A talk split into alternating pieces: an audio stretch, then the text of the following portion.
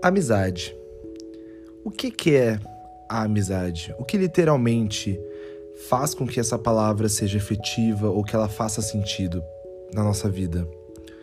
Hoje eu me peguei pensando em qual que é a relação de amigos, colegas, melhores amigos. O que que isso, o que que essa hierarquia que nós criamos, que a sociedade criou, tem a ver com o que fazem para nós? Sendo que nascemos sozinhos, somos criados pelos nossos pais, convivemos com outras pessoas e a partir daí adquirimos essa concepção da palavra amizade. E eu fiquei tentando entender diversas vezes o que que realmente difere a amizade de apenas um vínculo. E eu não consegui identificar porque vivemos ciclos, vivemos diversos ciclos, vivemos é, novas oportunidades na vida, no qual nos separam de alguns e nos aproximam de outros.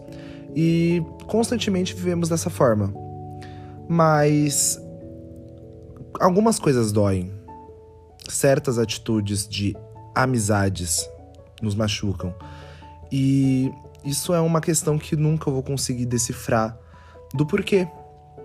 São pessoas, às vezes, que não fazem mais parte da nossa vida, ou pessoas que estão na nossa vida e mesmo assim ainda não estão de uma forma direta, e você acaba refletindo tanto sobre o que é que a importância dessa pessoa que você às vezes se depara com um eco.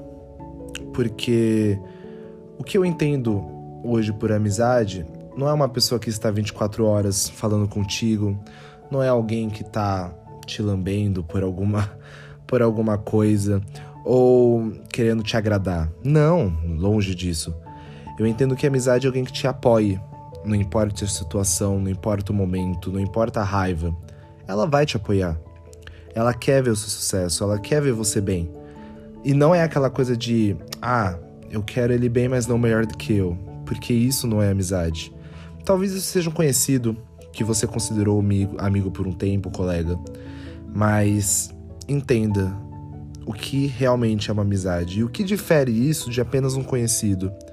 Você já pode ter tido milhares de amigos, mas você só vai conseguir diferenciar o que é um amigo de uma pessoa conhecida no momento que você precisar de uma ajuda sincera e você não ser retribuído por isso de uma forma sincera.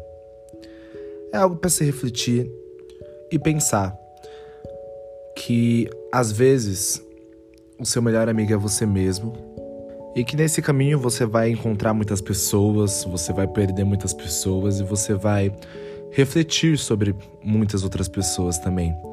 E não tem que se preocupar com isso, não, jamais. Temos uma vida muito longa pela frente, ciclos muito longos a serem abertos, fechados, reconciliados e que tudo isso é uma jornada. Um dia ela acaba e todos nós no final deixamos uma marca, seja boa ou ruim. E é isso. Não temos muito mais o que fazer.